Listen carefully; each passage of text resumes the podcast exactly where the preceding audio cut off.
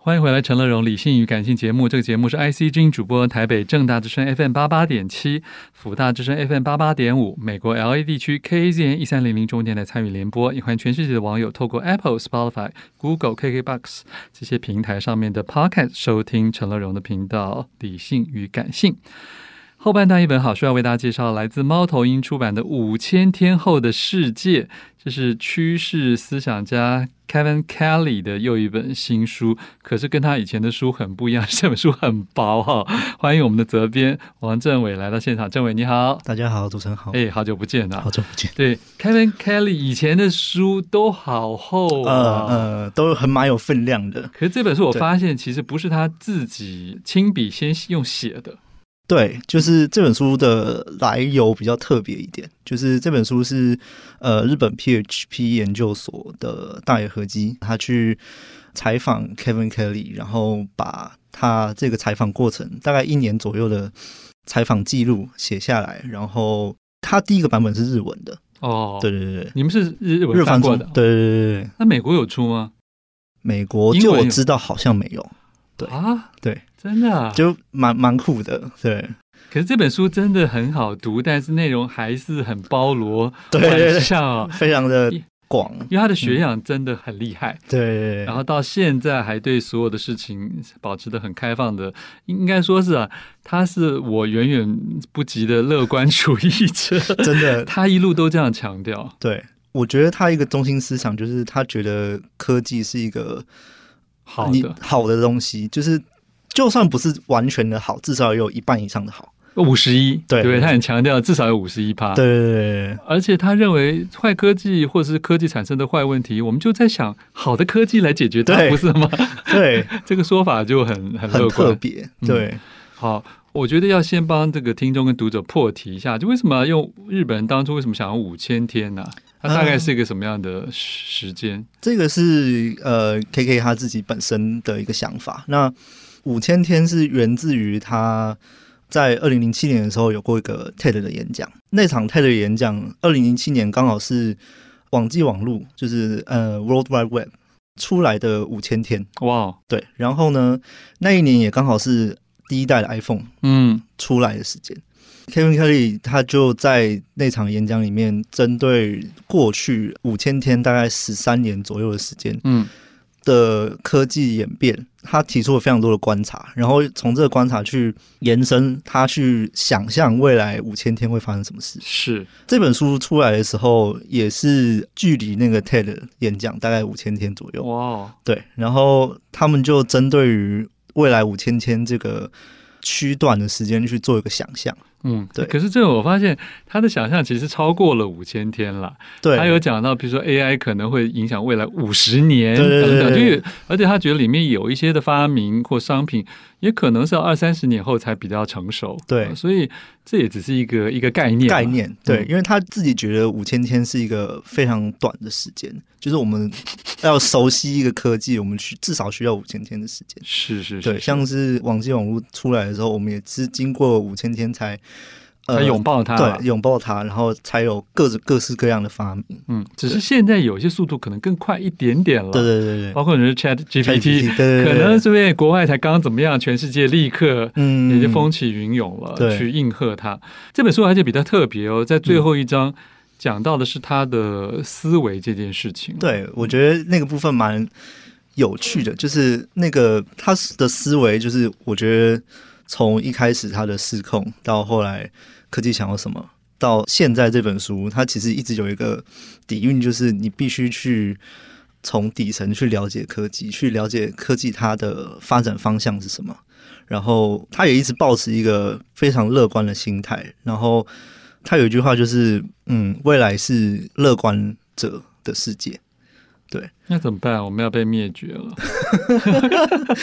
因为我没有那么乐观。”嗯， 但是他他其实有讲到，就是你你没有那么乐观也没关系，他是就是你保持一定的恐惧是必要的，但是你在那个恐惧之下，你要想的是你可以怎么样用更多的科技去解决这件事是情。啦，多少要对 take advantage 嘛，对吧对就是你总要试着去占他一点便宜吧，对对对否则光恐惧也没有 用。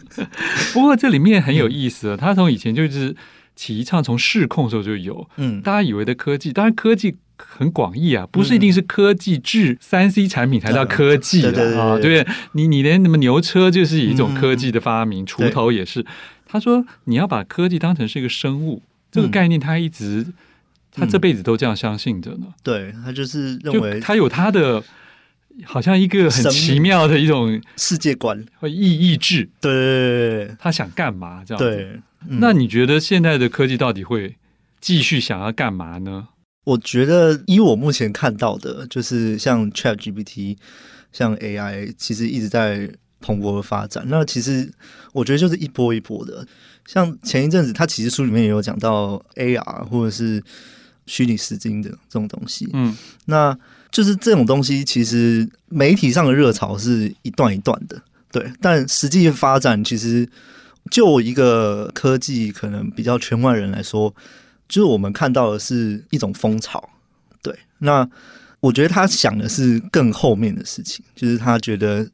不管你现在风潮有没有过，它就是一个一直在发展、一直在成长的东西。嗯哼。可是这里面还有提到，因为现在大家很期待做出可以真的很人的 AI 啊、嗯，呃，当然简称可以叫做通用人工智慧了。嗯大家也在猜什么时候会到这个奇异点。呃，可是他直截了当就说，他觉得通用人工智慧并不存在，而且也并不需要，对，因为他他不觉相得，信。他他觉觉得得很多是会单，还是就是垂直专的，一的是单一专业功能的。嗯，他觉得就好了。因为他觉得像是比如说 Chat GPT 这个东西，你叫他看文章，你叫他写文章，你叫他回答问题是 OK 的，但是你叫他开车，你叫他画图，他可能就会有一些困难。对，应他该觉说得是每件叫事他去想出问题，他觉得对这个是人接下来该做的事。对，觉得他觉得在 AI 时代里面，我们人作为人类最重要的事情是你要学会问问题，嗯，对，你要知道问题点在哪里，你要知道如何去思考。那我不会失 业了。 因为主持人一天到晚在问问题。 好，这里面可是接下来大家也很关心，就是嗯所谓的是哪些公司会引领未来的主要科技的潮流发展，嗯包括他曾经以前就预言过会有个四巨头嘛。对，就是 Google、Amazon、Apple 跟 Facebook。那他认为他认们的为，未来，他也提出一个非常有趣的想法，就是他觉得他们在二十五年内就会失去领先地位，嗯嗯嗯，至少是失去领先地这些位。大公司也很努力在创新啊。对，就是，但是他提出一个概念，就是你如果是已经是一个现在很成熟的大公司，你反而有时候在创新方面是非常困难的，嗯就是因为你已经有一个优势在哦了，你会没有办法去，因为创新是一个非常冒险需要冒险、需要试误的过程，而且是 uncomfortable。对啊他书中有非讲到，常不舒服。嗯那很多公司是没有办法有这个弹性去做这个事情的，对。然后他也觉得科技公司还有科技的发展是一直不断前进的，像是从最早的硬体 IBM 到后来转向软体，就是呃微软啊、苹果这样子的公司，到后来在软体成熟之后，又有网际网络，所以有搜寻引擎，所以有了 Google 这样子的大公司。后来网络更成熟之后，又有社群媒体，像 FB 这样子的公司，接下来会是什么？它其实有试图去做这个推断，嗯对嗯，嗯基本上他认为还是小的创新公司会出现了，未来一定有的了。对，可这里面我觉得有一点蛮有意思的，因为现在大家都常会呼吁对大公司啊嗯要反它的垄断啊，呃或者是觉得啊他们一天到晚在乱泄露各资，嗯或者是在境外。转移它的资金、逃税啊 嗯，欧盟甚至开始要求这个、要求那个的，嗯对很他们提出很多的听证会的规范。嗯，但是 Kevin Kelly 看法不一样，他觉得，他觉得太细、太多、太严格的规范嗯，会扼杀小公司，是，，对他觉得，因为大公司它有非常多的资源去他有做，法务啊，调他有这个对那个的，他有去做，有办法去做一些调整，或者甚至是可以去做一些愿意付出巨额的罚金都无所谓。对，所以他觉得现在为大公司去做那些规范是毫无意义的。嗯，就是他们已经成长到这个地步之后，你去做规范是没有意义的。而且有些科技在我们来说，我们还不够了解它。是，对我们不够了解它的时候，我们要怎么样去规范它？我们其实并不确定。他这里面是，其实我们常常说台湾政府怎样，他事实上他对美国政府也不看好。他说美国政府对企业界发生问题的时候，都是在尖峰期过 后，对那他觉得是很多法律上的反应是非常缓慢的。是，其实全世界都一样，通常都是出包了，大家才开始讲 说抗议，跟你说啊，应该要管制他们。嗯，他认为说，有的是很多事情啊，这些法律问题需要十年，嗯，可是通常十年过后， 也许市场的垄断的态势已经改变了。对，其实很多垄断的时程就是至少要十年、二十年这样子的时间，像是 FB 它真正开始变得现在像现在这么大的一家公司，其实嗯也是经过几乎十年的时间才会变成现在这个样子。 OK，对。接下来，Kevin Kelly 有自己透露一个他比较关注的呃产业嗯是生物科技，嗯、他觉得呃人造肉是一个未来。，对耶，他对很强调这个，嗯、我记得没错虽然是主要吃素了素，对对对但不是完全嗯完全吃素，对没有，应该这样说，啊他吃即使亲手杀掉也不会有罪恶感的肉，哦对对，它就是一个我觉得蛮蛮酷的一个饮所食以他概会念。杀鸡对，跟鱼，嗯， 这他觉得这是算算素食，就他自对。己杀得下手的他会对吃。对对对对，然后他觉得，因为畜牧业就是大家知道是一个非常高污染的产业，然后他觉得